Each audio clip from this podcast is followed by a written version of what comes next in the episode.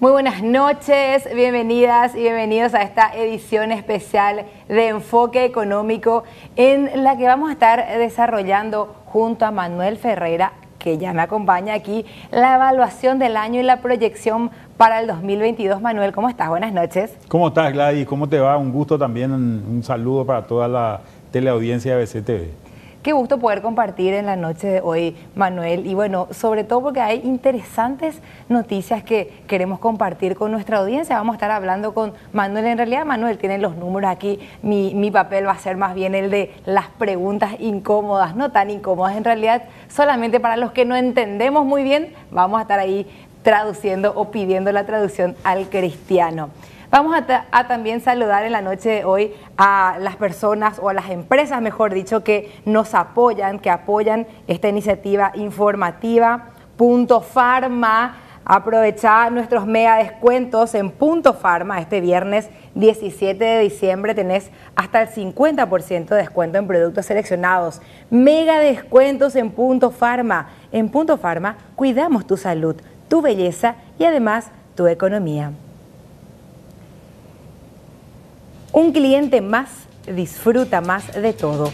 Conoce el programa de beneficios Atlas Más del Banco Atlas, donde acumulas puntos con tus tarjetas de crédito y débito Atlas. Tus puntos los puedes canjear desde un simple SMS sin intermediarios. Vos, el banco y los canales digitales. Atlas Más, el programa de beneficios de Banco Atlas. Simple, conveniente, digital. New Tivoli, creado para liderar, New Tivoli te da, te va a sorprender. Probalo, consulta los planes de financiación. WhatsApp 0985 752 897.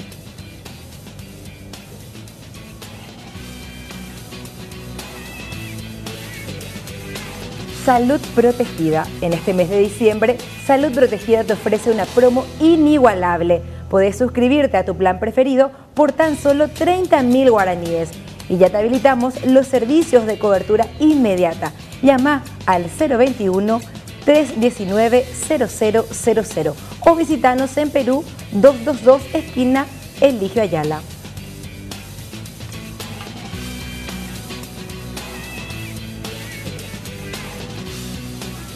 Pasaron tres minutos de las nueve de la noche. Vamos a aprovechar al máximo este tiempo que tenemos con Manuel Ferreira de MF de Economía para que nos muestre esta presentación que nos trajo sobre las proyecciones económicas. Manuel, adelante.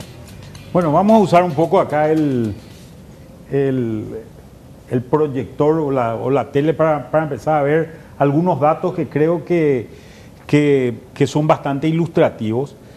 Básicamente la idea es iniciar esto con una visión internacional, seguir qué es lo que está pasando en el barrio, en la región y para, para, ir concluyendo cuáles son los impactos de esto en nuestro país. Entonces vamos a la siguiente lámina. Vamos a ver que este patrón que estamos viendo acá, que es el patrón que básicamente se está desarrollando a nivel mundial, vemos que habíamos caído, los distintos países habían caído en, en el año 2020 para después rebotar al año al año 2021 y después estabilizarse para el, siguiente año. Entonces este patrón de rebote y, después eh, un proceso más bien de, de, reducción del crecimiento es el que se está dando en todos lados con diferentes matices. En América del Norte vemos que ha crecido más este año que lo que había caído el año pasado, no así en Europa Occidental que donde, donde la caída todavía no se recupera con el crecimiento que se da en el año, en el año 2021. La zona Asia-Pacífica está muy marcada por lo que ocurre con China, que es el único país del mundo prácticamente, sobre todo de los países emergentes grandes, que no había caído durante la pandemia. Y finalmente Europa Oriental, muy marcada también por lo que ocurre con Rusia donde vemos también un rebote del crecimiento muy marcado por el crecimiento de precios de petróleo. Y este es el patrón que estamos viendo, un patrón de recuperación de la capacidad instalada del mundo en general que se va, eh, que se va reduciendo a, medida que, que va pasando el tiempo y se va equilibrando esta situación. Vamos a la siguiente lámina. En la siguiente lámina vemos que en este marco de cosas lo que ha ocurrido ha sido que se ha recuperado en la demanda industrial. Durante este proceso de pandemia ocurrió algo muy raro. Los países salieron a gastar mucho dinero. Este dinero que salieron a gastar es un dinero que básicamente se lo traspasaron al consumidor y este dinero el consumidor no tenía cómo gastar en servicios. Entonces básicamente lo que hizo fue empezar a gastar este dinero sobre todo en bienes durables, muchos de ellos bienes electrónicos, etcétera, etcétera eh, entonces se compró una caminadora para su casa o se compró un PlayStation o cosas así que le fueron generando, eh, que, era donde podía gastar ese dinero. Esto generó una demanda extraordinaria, como vemos en el gráfico acá de la izquierda, de, de productos industriales. Hoy estamos con una demanda industrial superior a lo que teníamos en la prepandemia y también en este proceso de cosas se recupera el comercio internacional. Vemos que el comercio internacional también ya está mucho más alto que en la prepandemia, incluso eh, años, ah, el año anterior, eh, durante el año 2019, ya tenemos crecimientos importantes y esta, esta recuperación importantísima de la demanda que se va dando. Manuel, 2.209 billones de dólares al año es lo que mueve el comercio, este es el comercio mundial. Claro, estamos hablando de importaciones y exportaciones a nivel mundial fundamentalmente. Vamos a la siguiente lámina y en la siguiente lámina lo que vemos es que este impacto, este crecimiento que se había dado, genera, genera obviamente una demanda muy grande por cierto tipo de materias primas, sobre todo materias primas industriales. Acá exponemos el caso de tres materias primas industriales, en el gráfico de la derecha van a encontrar el, el caso del precio del cobre, en el gráfico del centro están, eh, están viendo lo que es el, crecimiento del precio del aluminio y del precio del hierro. Y fíjense una situación muy importante y que es importante de señalarla. El precio del hierro ya está a los mismos valores que teníamos antes de la pandemia. Había subido a valores muy importantes, prácticamente el doble de lo que está hoy de precio, y después se cae. ¿Por qué se cae? Esto es el impacto, esta caída es el impacto de lo que fue la crisis inmobiliaria china. lo, que habíamos escuchado de Evergrande, el exceso de, vivienda que hoy hay en China, una cantidad de viviendas que están empezando a bajar de precio, la construcción se está empezando a parar, hay empresas muy complicadas en el rubro. Y esto está impactando para que vean lo que es el impacto de China. O sea, eso que ocurre a nivel internacional también nos llega a afectar aquí en nuestro mercado local, Manuel. Claro, porque en realidad estos son insumos para productos industriales. Gran parte de de lo que está dentro de un televisor, de lo que está dentro de un auto, dentro de lo, de, lo que está de un teléfono celular, lo que tenemos en general son eh, semiconductores que tienen como base el aluminio, tienen, tienen como base otro tipo de metales. Llevan tienen, estos insumos. Tienen el cobre, etcétera, etcétera. Y esto se tiene que mover en este proceso de moverse la mercadería alrededor del mundo, normalmente el comercio mundial es un comercio que se mueve en el norte del mundo, es decir, entre China, Estados Unidos, Europa es donde más comercio hay. Sin embargo, esto empezó a cambiar mucho durante la pandemia. Lo que empezó a pasar es que gran parte de los contenedores que movían eh, eh, productos industriales empezaban a mover productos sanitarios como tapabocas, jeringas, cosas por el estilo, y se empezaron a distribuir en distintas partes del mundo. Entonces un contenedor que debería estar en el puerto de Los Ángeles hoy está en algún puerto africano, en algún puerto latinoamericano, y esto generó una descompensación también de, de los materiales que se usan para cargar. Y fíjense lo que es el incremento en el gráfico de la izquierda, lo que es el incremento del precio eh, del, precio de los, de, los, de los contenedores o del costo de mover contenedores. Este es, el, es un índice de un contenedor de 40 pies y es lo que se equilibra a nivel, a nivel mundial. El precio de un contenedor que, que venía de China a Paraguay pasó de alrededor de 3.500 dólares alrededor de 19 mil dólares. Dijeron algunos importadores, Manuel, no sé si es exageración, que en algunos casos inclusive el precio, del costo del, del contenedor terminaba siendo mayor al costo de las mercaderías en sí. Claro, porque de repente, de repente ocurre eso con, con, mercaderías que son relativamente más baratas. Esta situación parecería estar empezando a cambiar. Fíjate que empezamos a ver un proceso de acomodación, empezamos a ver una reducción en el precio de los contenedores, pero esta reducción puede ser, fácilmente puede ser estacional.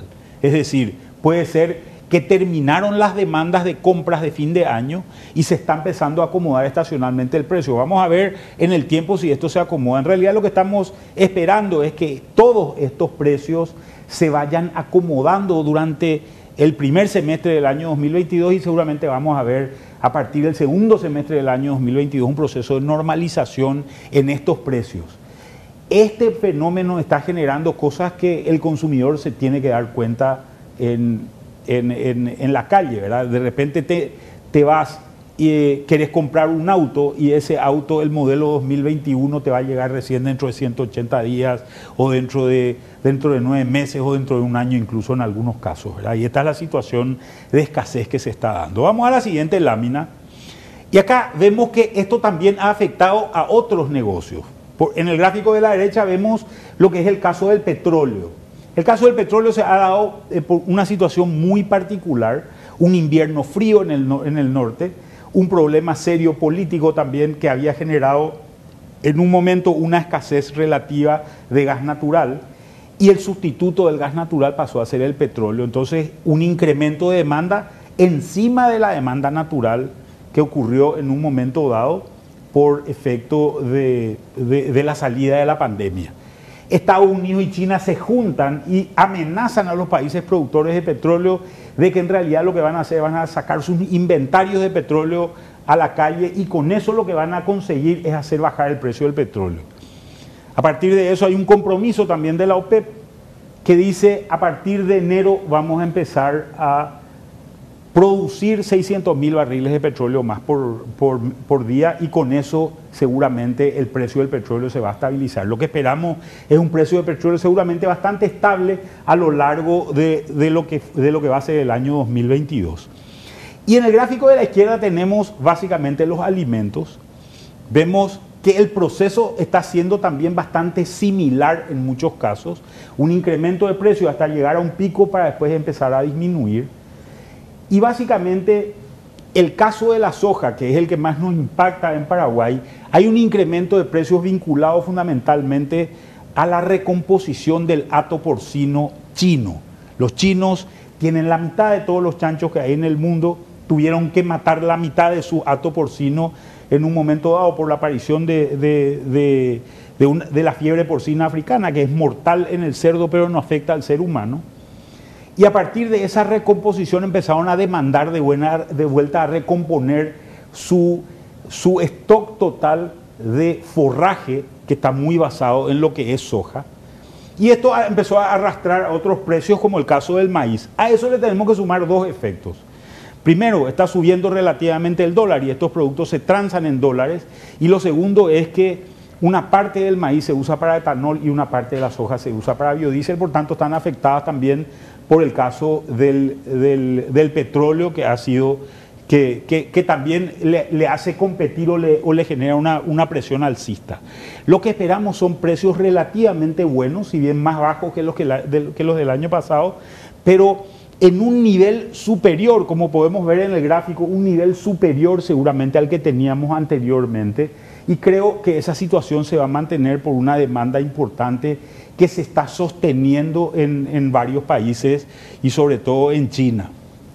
Vamos al siguiente, al siguiente gráfico. Lo que vemos acá es cómo ha afectado esto el nivel de precios a nivel mundial. En el gráfico de la izquierda vemos la situación de los países más ricos del mundo. Fíjense lo que es el pico al inicio de la pandemia, la, eh, la línea amarilla, que es el caso de China, ese pico está vinculado al incremento de precios de alimentos generado por este, este caso que les decía de los cerdos. Los chinos son los que comen más carne de cerdo en el mundo. Comen 30 kilos per cápita y cualquier número hay que multiplicar por 1.400 millones, entonces es un número grande, ¿verdad? Y vemos que están, que están empezando a subir los precios en Estados Unidos, los precios en Europa y también los precios en China Incluso en Japón, que es un, precio, eh, que es un, país de precios relativamente bajos, este incremento de precios está basado en lo que decíamos anteriormente, el incremento de precio de combustible, el incremento de precio de alimentos, el incremento de, de precios de productos industriales y a eso le tenés que sumar el hecho de que repartieron tanta plata fiscalmente y lo, le repartieron a los consumidores que no hay muchos incentivos para trabajar en muchas partes eh, del mundo hasta hoy. Y cuando miramos el gráfico del centro, los bancos centrales reaccionan ante, estos incrementos de precios seguramente con incrementos de la tasa de interés. Hasta ahora no ha ocurrido eso en Estados Unidos, pero ya iniciaron un, proceso que se llama de tapering, le llaman ellos, que es un proceso de reducción de compras de bonos del Tesoro que hacía la Reserva Federal para tratar de achicar la cantidad de dólares y la cantidad de dinero en el mundo. Lo que esperamos es, durante el año 2022 seguramente, subas de tasas de interés importantes que en algún momento dado, posiblemente en el 2023, terminemos a tasas similares a las que teníamos en la prepandemia. Esto todavía, como miramos en el gráfico de la derecha, todavía no ha afectado lo que es eh, las tasas de interés a nivel, a nivel mundial, pero en algún momento se va a empezar a reflejar esto. ¿Qué tenemos con este impacto? Cuando Estados Unidos levanta su tasa, tenemos un efecto aspirador, empieza a chupar dólares del resto del mundo se achica relativamente la cantidad de dólares en el resto del mundo, en países como Paraguay, y eso significa dos cosas, que los créditos en dólares se quedan más caros, por un lado, y por otro lado, que el tipo de cambio sube. Esta significa una presión alcista al tipo de cambio en Paraguay y, básicamente en todo el mundo, por ser el dólar todavía la moneda del mundo.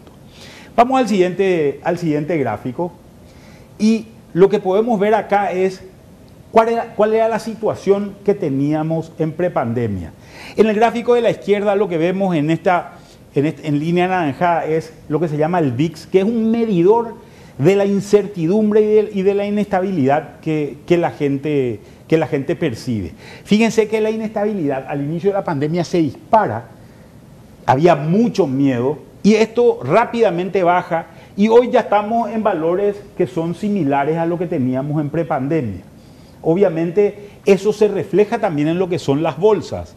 Cuando miramos las bolsas en el gráfico de la derecha, vamos a ver que después de una caída, después de un miedo importante, las bolsas siguieron subiendo. Gran parte de la inversión se quedó en Estados Unidos o se quedó en el primer mundo y no corrió hacia el resto del mundo, por llamarlo de alguna manera.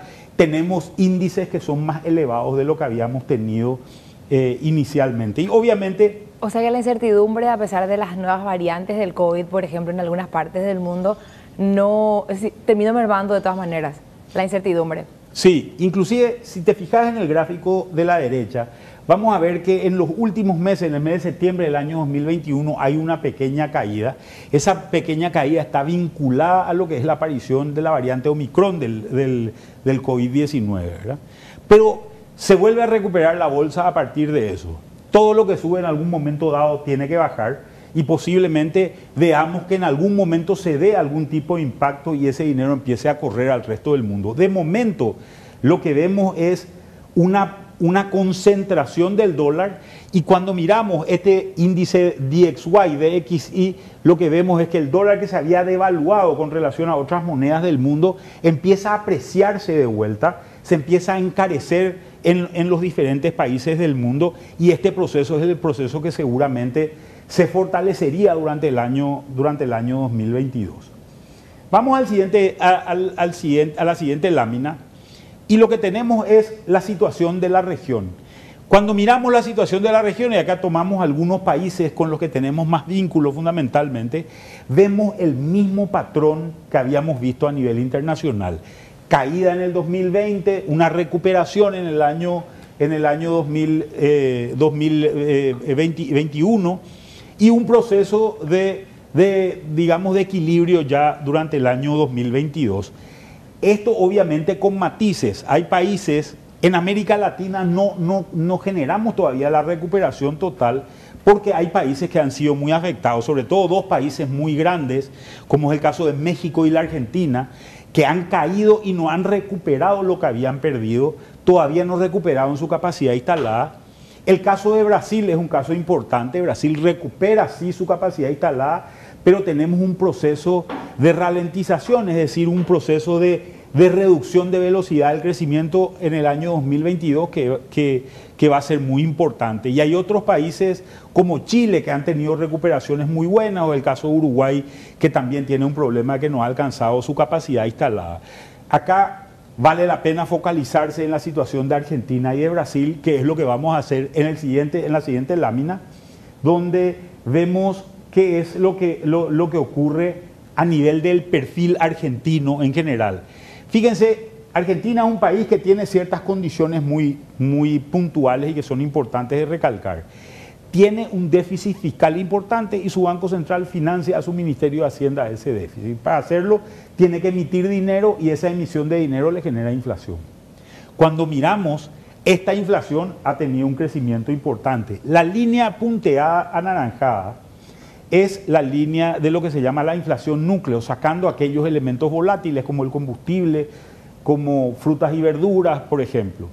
Y fíjense que Argentina lanzó un proceso de tratar de congelar precios de ciertos productos básicos hasta, hasta el, el mes de enero del año que viene.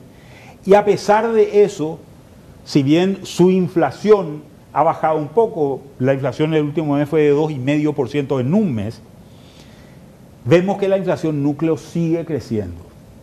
Esto no va a parar hasta el momento en que la situación sea muy, muy calamitosa y hay muchas expectativas inflacionarias mientras nos reduzcan el déficit fiscal y parecería no haber condiciones para hacerlo. Eso le hace mantener una tasa de interés bastante elevada aquello que mostrábamos que era 0,75, 0,75 en Estados Unidos, en Argentina es 38%. Imagínate la diferencia que hay. Y un tema que a nosotros nos impacta mucho, que es lo que está en el gráfico, en el gráfico de, de la derecha, es la diferencia entre lo que es el dólar oficial y el dólar blue argentino. El dólar blue argentino, o dólar black, como le quieran como le, quieran llamar. No importa el color.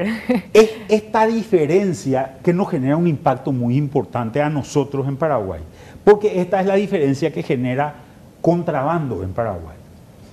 El 52% de la población paraguaya vive a menos de 10 kilómetros de la Argentina. ¿Querés señalarme? Para, hay varios, varias curvas. ¿Qué significa cada color para poder entender? Porque esto es lo que a muchos de nosotros hoy nos impacta a productores, a industriales, a MIPIMES, comerciantes. comerciantes. La línea, la línea azul es el dólar oficial. La línea celeste es lo que se llama el dólar blue o dólar, o dólar de la calle. Cuando un exportador argentino mete un producto a Paraguay, el importador paraguayo le paga en dólares y le cambian a este tipo de cambio. Esta diferencia en el 2019 era muy pequeña. Hoy al importador le pagan a este tipo de cambio, sin embargo el clorindero recibe este tipo de cambio, prácticamente el doble.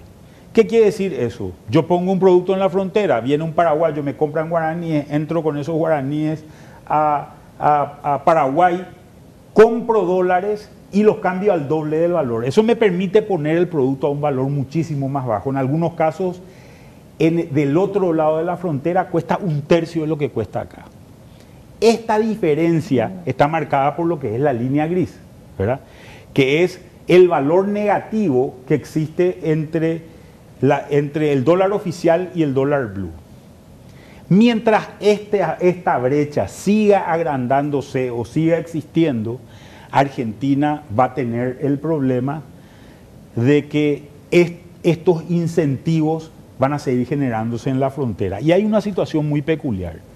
Argentina tiene que pagarle una cuenta al Fondo Monetario Internacional ya por el mes de abril del año que viene y para ello seguramente el Fondo Monetario le va a poner algún tipo de exigencia. Una de las exigencias sería dejar de financiar al, al Ministerio de Hacienda a través de emisión, para lo cual necesita dólares y posiblemente que se achique esta brecha. El achicamiento de esta brecha va sumado a la inflación que seguramente le va a costar mucho hacer retroceder a la Argentina, podría generar un fenómeno de contrabando menor que el que tenemos en la actualidad, que está realmente en los valores máximos que habíamos eh, visto en, los últimos años. Vamos a la siguiente lámina y vamos a ver qué es lo que está ocurriendo con Brasil. Brasil, como les decía, un crecimiento bastante reducido para el año, para el año que viene y un problema también de inflación en Brasil, como, como el resto de los países del mundo tiene eh, un, incremento de inflación, con lo cual, como les decía anteriormente, los bancos centrales reaccionan con un incremento de tasa de interés, que es lo que ya se está dando en, en el caso del Brasil. Y un número que es importante tenerlo en cuenta, una inflación de 10,6 y una tasa de interés de 9,25 está haciendo que, que se reduzca la, la cantidad de dinero, pero seguramente lo que vamos a tener es una retracción todavía en esta tasa de interés real que le llamamos, la diferencia entre la tasa de interés nominal y la inflación, que hoy está todavía en valores negativos y seguramente van a buscar tener un valor positivo en el futuro. Y finalmente, el caso del real y su, y su relación contra el dólar, que nosotros vemos que este impacto americano va a tener que afectar necesariamente el real. Cada vez que el real, que, el dólar sube en Brasil, nosotros nos volvemos más caros con relación a Brasil y esto afecta también a la población que vive en esa frontera, que es más o menos alrededor del 17% de la población paraguaya, un número también muy importante y un negocio muy importante.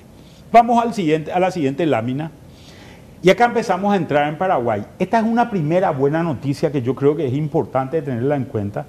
Después de haber pasado por malos momentos en términos de confianza, a partir del inicio de la pandemia, después con la aparición de, los brotes y, el, mes de abril de este año, que fue posiblemente el peor momento de la pandemia, empezamos a ver un proceso de recuperación. Si estamos por encima de esta línea en términos de confianza, lo que, empezamos a ver es que la gente se siente mejor y está más dispuesta a invertir. Y esta es una primera noticia importante.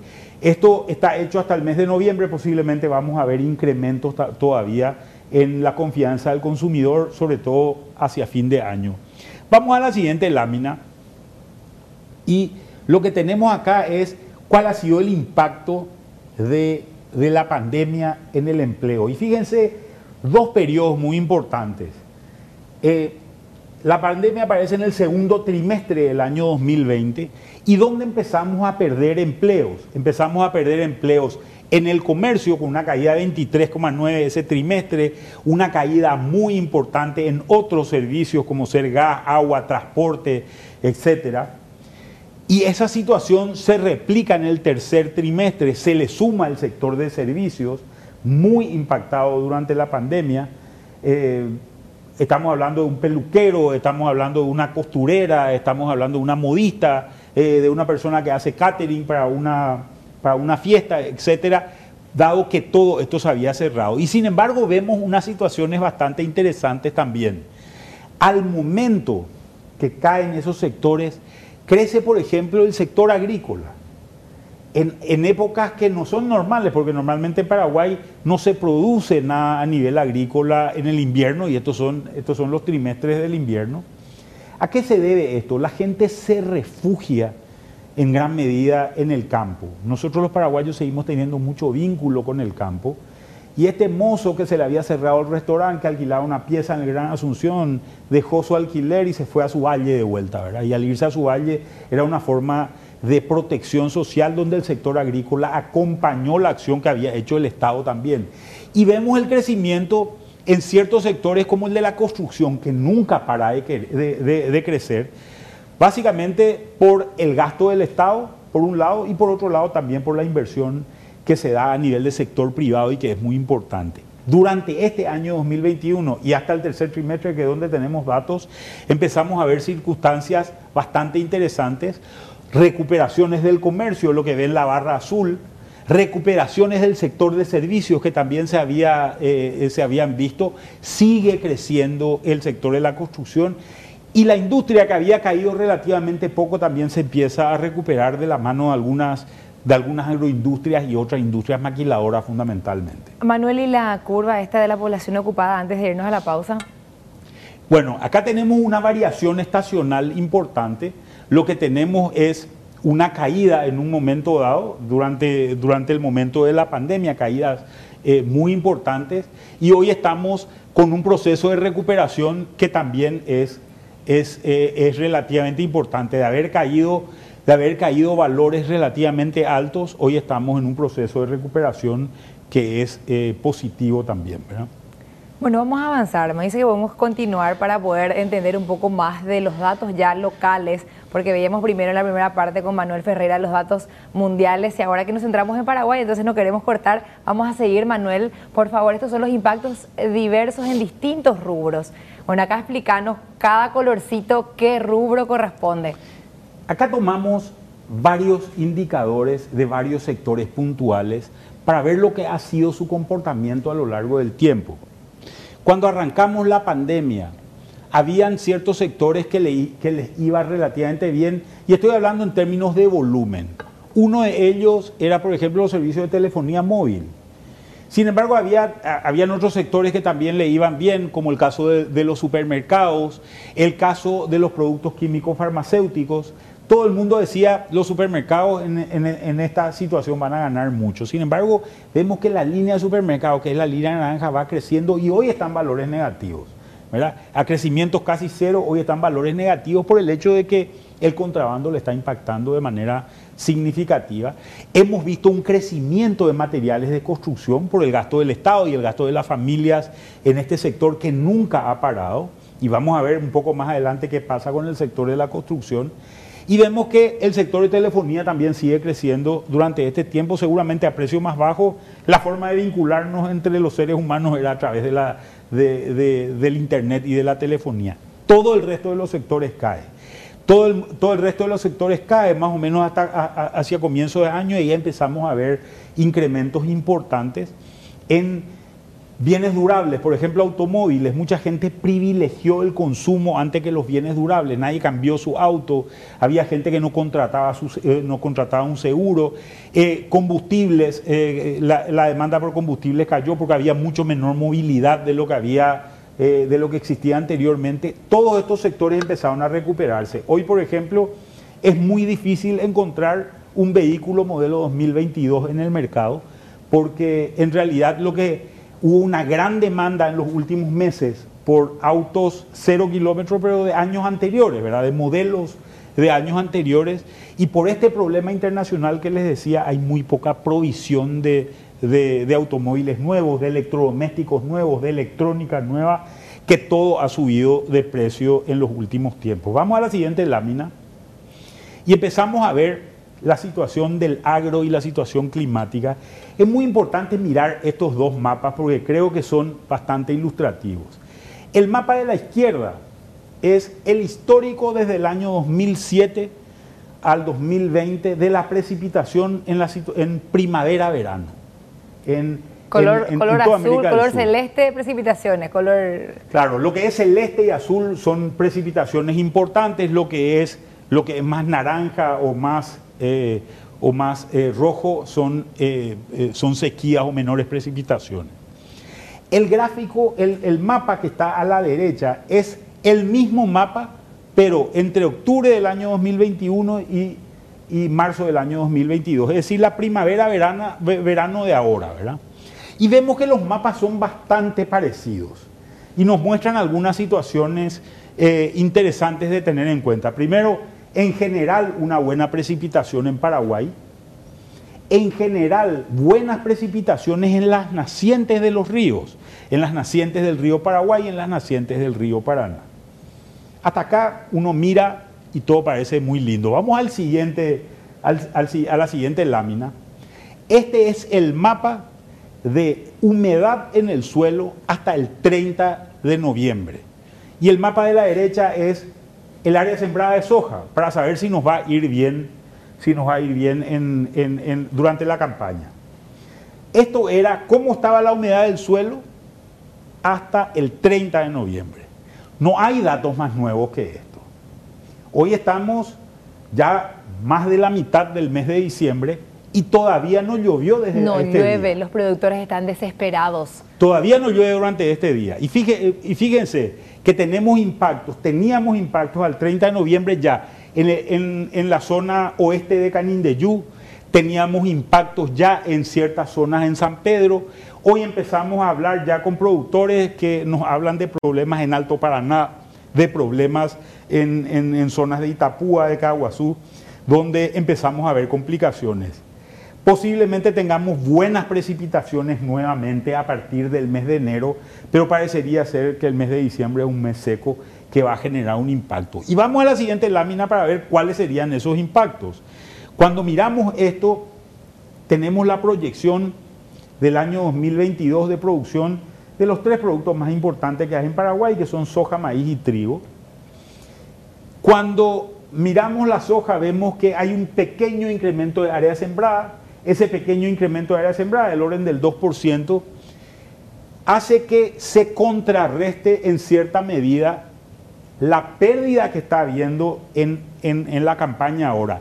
Gran parte de la pérdida está concentrada en lo que se llama la soja tempranera, que 90 días después de, sembrar empieza a cargar granos en la vaina. Es una chaucha, que parece una chaucha, una chaucha, un poroto, y empezamos a ver que esta sequía puede afectar la carga de granos, por tanto el volumen de producción estimamos que caería en el orden del, 10%. Y esta es una estimación con esos datos que veíamos anteriormente, pero en realidad no tenemos muy claro cuál, cuál va a ser el número, el número definitivo, dado que continuamos en esa sequía.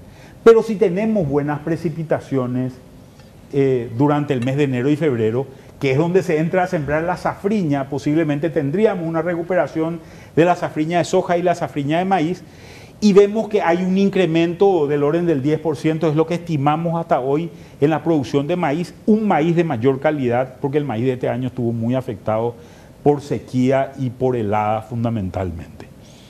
Esta es posiblemente la, la, noticia más mala que hay, ¿verdad? Vamos a, la, siguiente lámina para ver qué es lo que ocurre con el sector ganadero. El sector ganadero había tenido un problema. Fíjense que en julio, en el gráfico de la derecha, en julio del año pasado, los precios estaban más o menos a 2 dólares. Esos precios se duplicaron. ¿Qué pasó? Si recordamos, ese era el momento de los incendios, el momento de la sequía, no había mucho campo, pero los bancos hicieron un esfuerzo, refinanciaron muchas de las deudas, por un lado, por otro lado, también dieron, eh, eh, había cierta gente que pudo comprar cosas para para, dar de comer a sus animales, había caído también el precio internacional en aquel momento. A partir de ese momento vemos un incremento de precios internacionales. Se abrieron todos los restaurantes del mundo. Esto no es menor porque el 30% de la carne bovina que hay en el mundo se consume en restaurantes.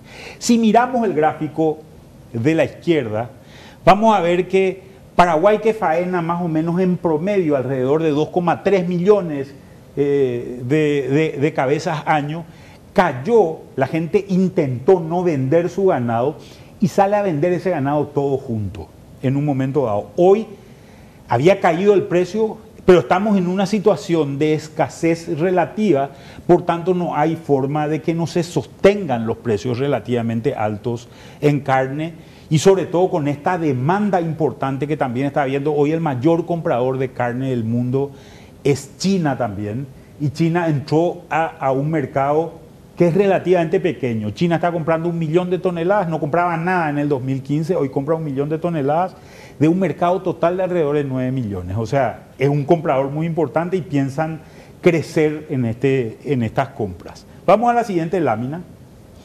Cuando empezamos a mirar el negocio de las construcciones, el Estado juega un rol importante en este, en este negocio. Y fíjense la cantidad de llamados y adjudicaciones que ha hecho el Estado. De 2019 a 2021 han caído mucho y seguramente con la aprobación del nuevo presupuesto, donde vemos que el rubro 500, que es el rubro que se gasta en, construcción en el Estado, va a bajar de valores de alrededor de 1.300 millones de dólares a alrededor de 600, a menos de la mitad.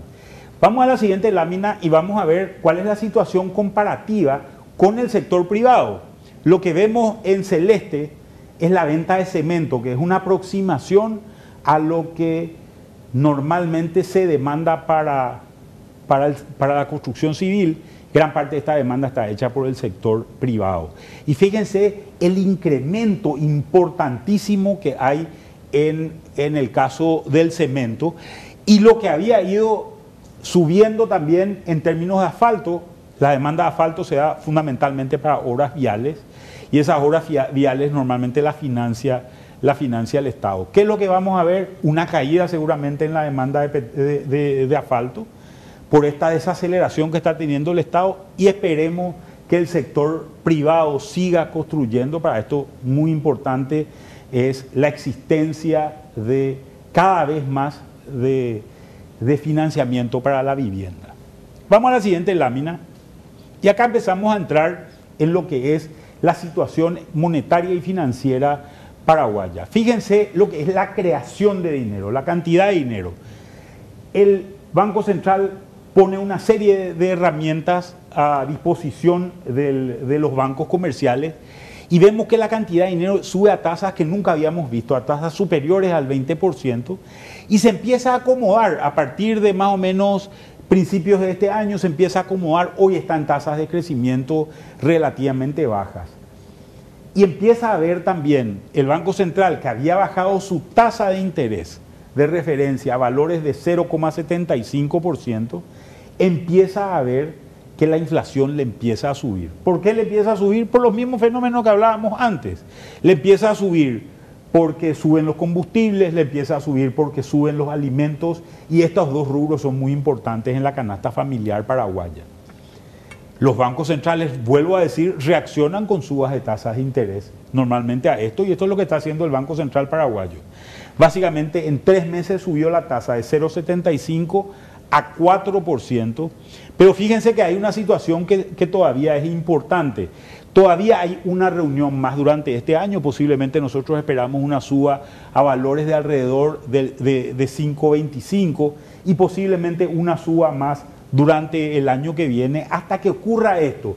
La inflación empiece a bajar, empiece a bajar y veamos que la tasa de interés se empieza a volver positiva. Hoy la tasa de interés es negativa, es decir, la curva azul es más alta que la curva naranja.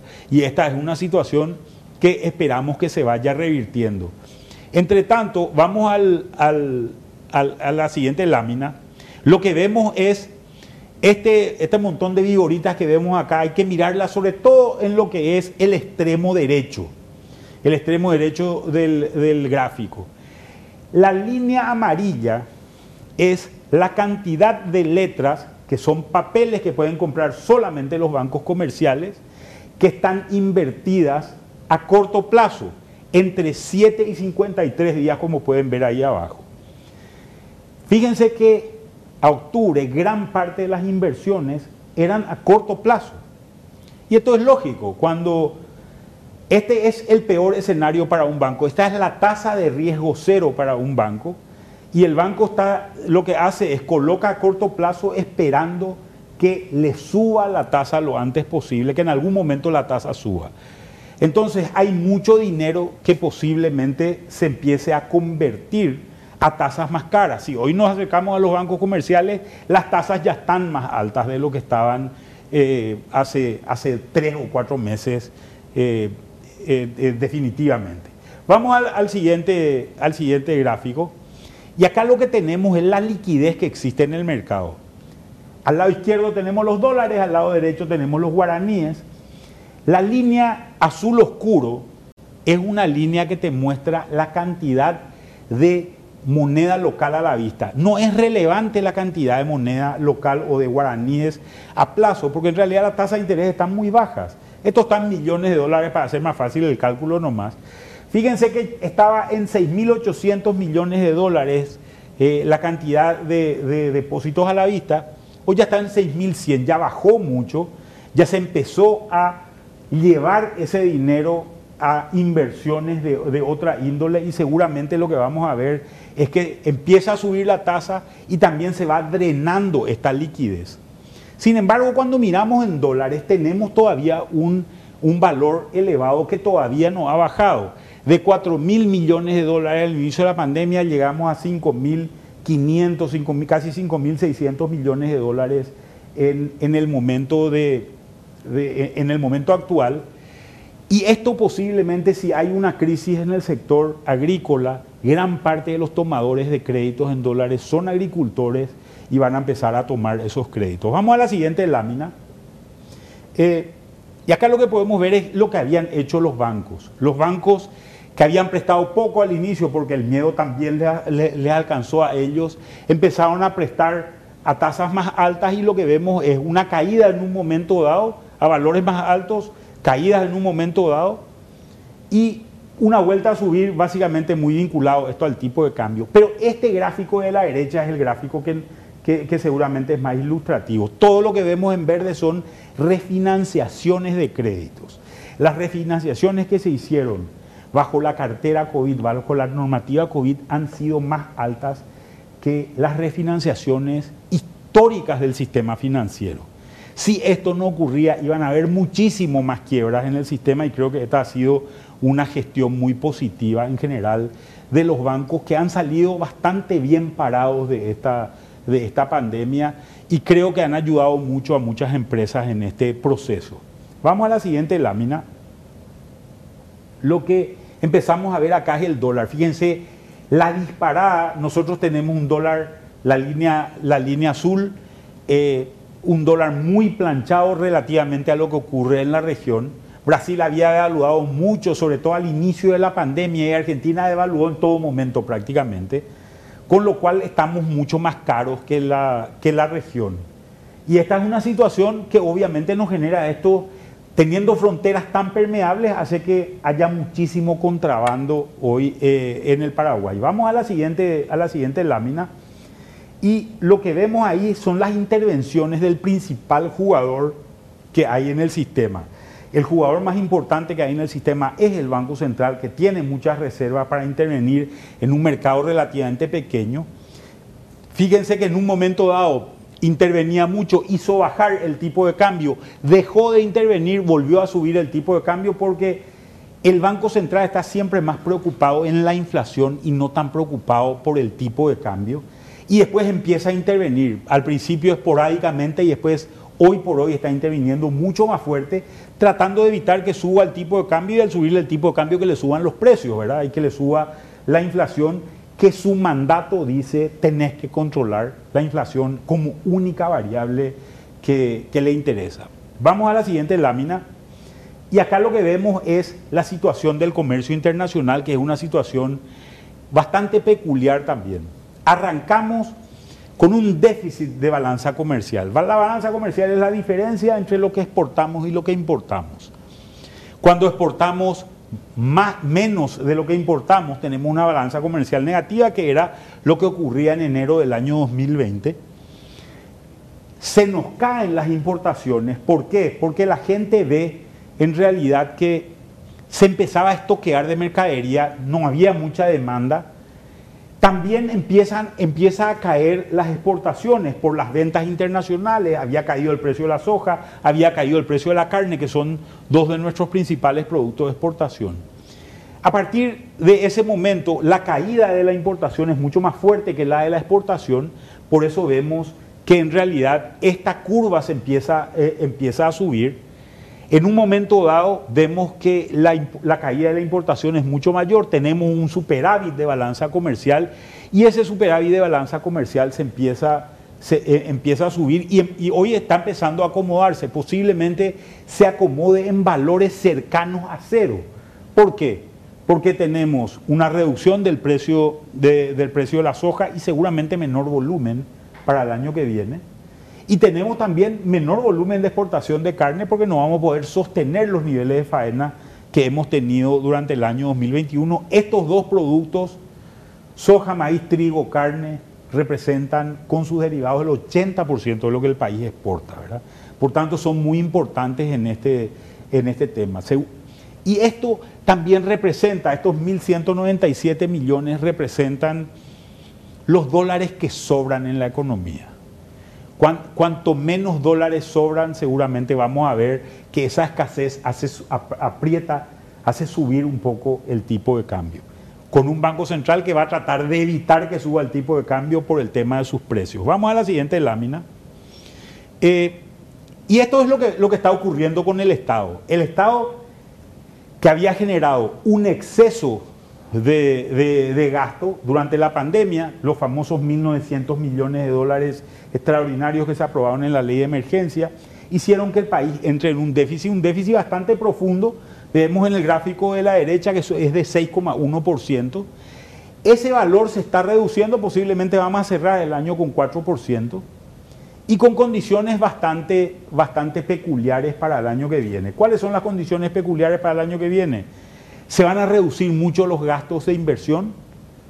Seguramente va a haber un incremento en la recaudación tributaria por un lado y en la recaudación no tributaria también por el otro, porque si tenemos mejores lluvias, si producimos más electricidad, vamos a vender más electricidad al Brasil y seguramente tendríamos mayor cantidad de compensaciones en ese caso. Vamos a la siguiente lámina. Y esto para terminar es la situación de las, proyecciones y perspectivas que esperamos para el año que viene. Una tasa de inflación elevada que cerraría entre 7,3 y 7,5, el Banco Central hablaba de 7,1, los números están más o menos en esos valores, pero esperamos que se vaya acomodando la inflación para el año que viene. Y lo que veríamos es un tipo de cambio de cierre más o menos en los valores que estamos hoy, o cercanos a los valores que estamos hoy y un incremento posiblemente para el año que viene de alrededor de 300 puntos, mucho más pronunciado seguramente en el segundo semestre del año que en el primer, trimestre, eh, en el primer semestre. Este año con crecimientos cercanos al 5%, que es lo que está proyectando también Banco Central, pero el año que viene una situación bastante de crecimiento bastante menor en el orden del 3,6 o el 3% por el impacto bastante significativo que se va a tener como es normal en etapas de sequía, sobre todo en el sector agrícola. Y acá estamos más o menos concluyendo esto que, esto que le queríamos mostrar hoy. Muy bien, vamos a hacer una pausa a la vuelta. Seguimos con el redondeo y las conclusiones de esto que nos presentaba Manuel Ferreira de MF Economía e Inversiones.